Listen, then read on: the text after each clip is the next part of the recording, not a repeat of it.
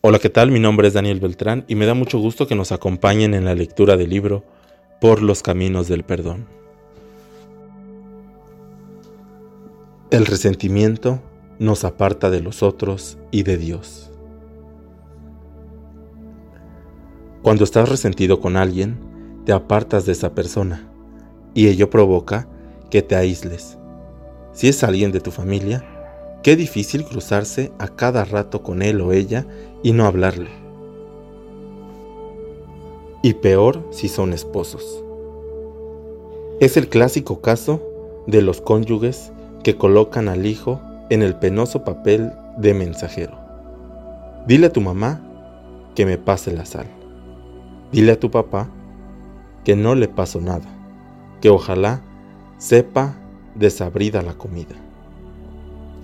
Y el pobre chamaco ahí está, en medio de los dos, como en partido de tenis, volteando a ver a uno y a otro, pasando recados que ellos pueden oír, pero a los que no les da la gana responder, porque como se dice, las tienen cortadas.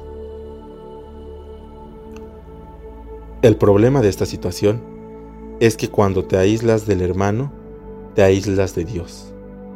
Pues Él dijo,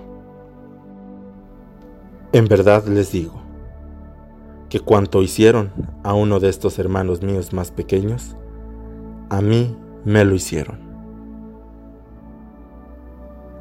El resentimiento te convierte en un náufrago, voluntariamente encerrado en una isla de resentimiento, desde la cual cortas la comunicación con Dios y con los hermanos, y lastimas seriamente a tu comunidad. El resentido se engaña si cree que está bien en todo, con excepción del rencor que siente por fulano.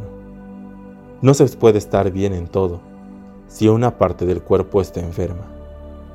Y esto de cuerpo no se refiere solo al individuo, tanto a nivel físico como espiritual, sino al cuerpo de Cristo que somos todos los miembros de la iglesia.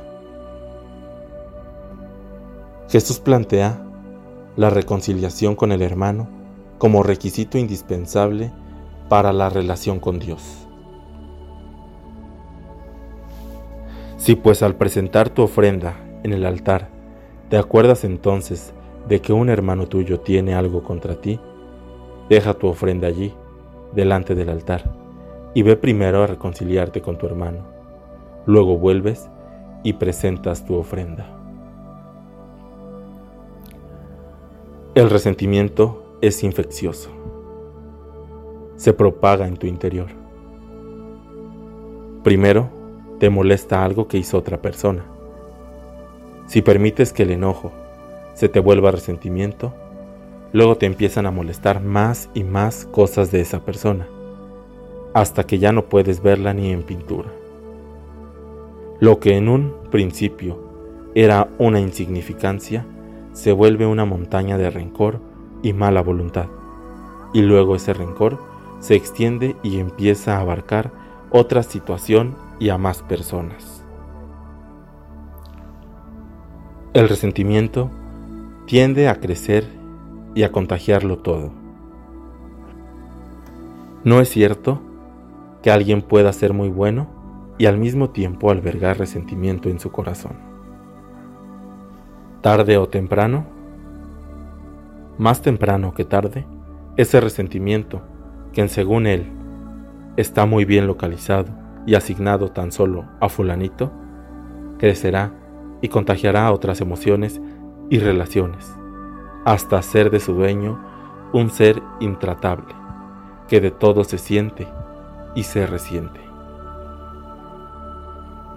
Dice un estudioso de la conducta humana que el resentimiento es como una droga. La persona se acostumbra a vivir en el odio, la amargura, y llega un momento en que ya no quiere perdonar, pues su deseo de venganza se ha convertido en su razón de ser. Ya no concibe su vida sin ese odio que siente hacia determinada persona. Reflexionemos. Piensa en esa persona con la que estás resentido. ¿Consideras imposible cambiar tus sentimientos hacia ella? ¿Por qué? ¿No será que has hecho del resentimiento una forma de vida, una forma de relacionarte con otros o con ella en particular?